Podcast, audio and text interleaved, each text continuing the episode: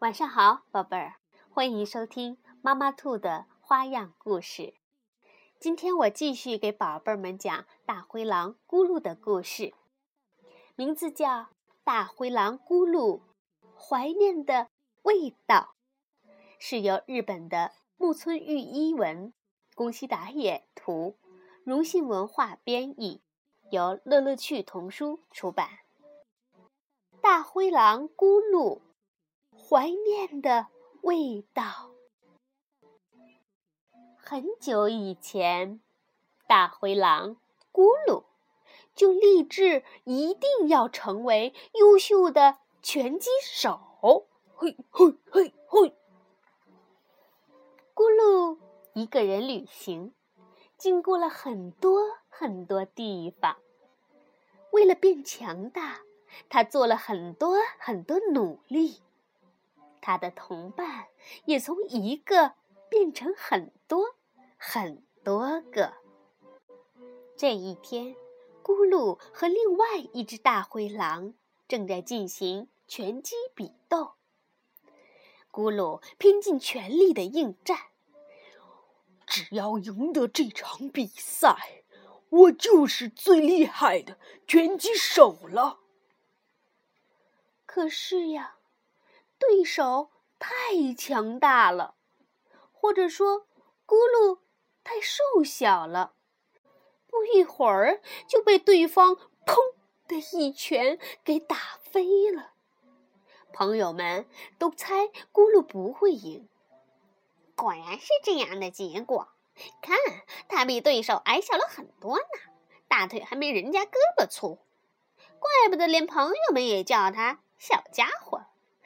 唉，它真的是太小了。咕噜非常失落。现在我该怎么办呢？我彻底失败了。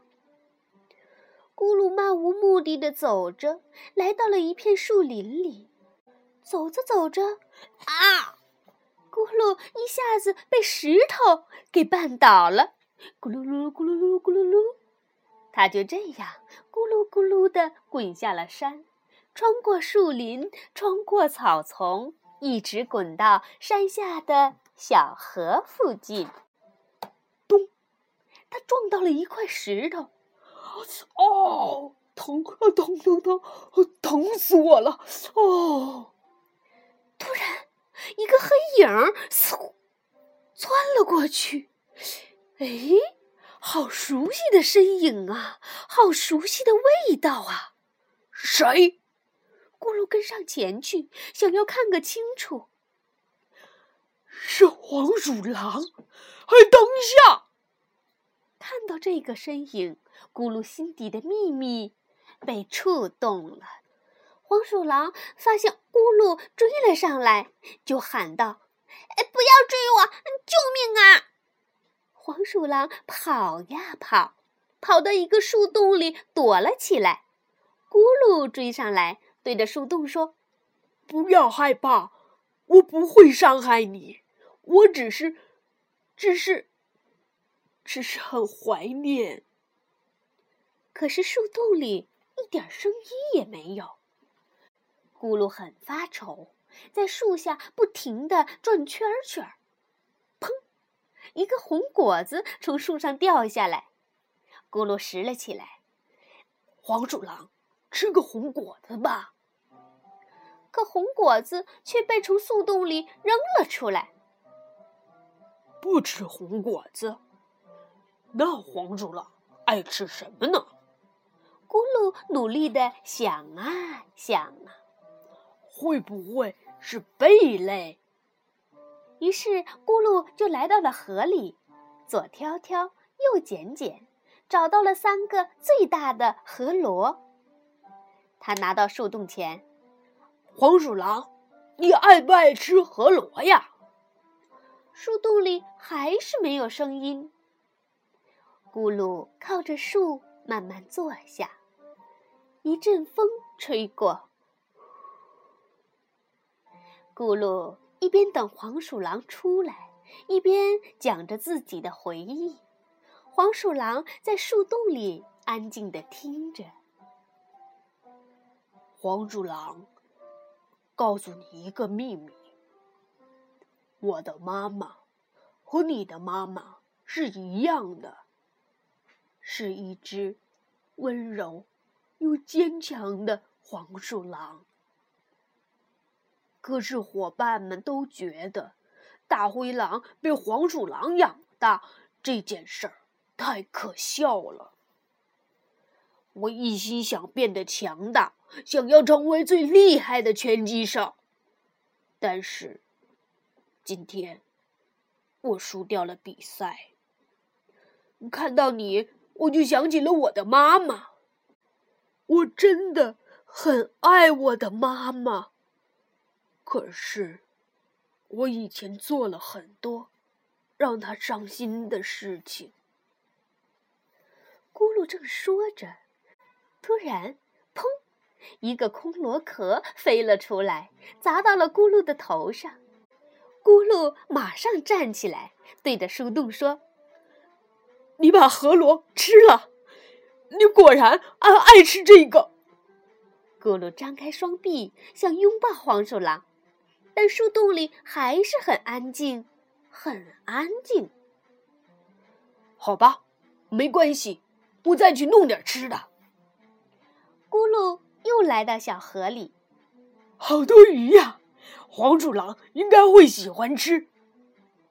但是鱼很滑很滑，抓了很久，咕噜连一条都没抓住。下雨了，鱼儿们更加活跃。咕噜站在水里，不停地抓着鱼，丝毫没有放弃。其实。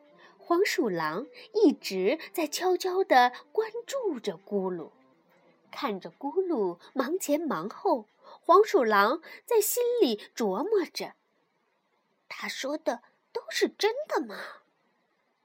哎，奇怪，这回他怎么去了那么久呢？”黄鼠狼觉得真的是好久好久，他忍不住探头往外看。看见咕噜拿着一条鱼倒在地上，浑身都湿透了。他出了什么事了？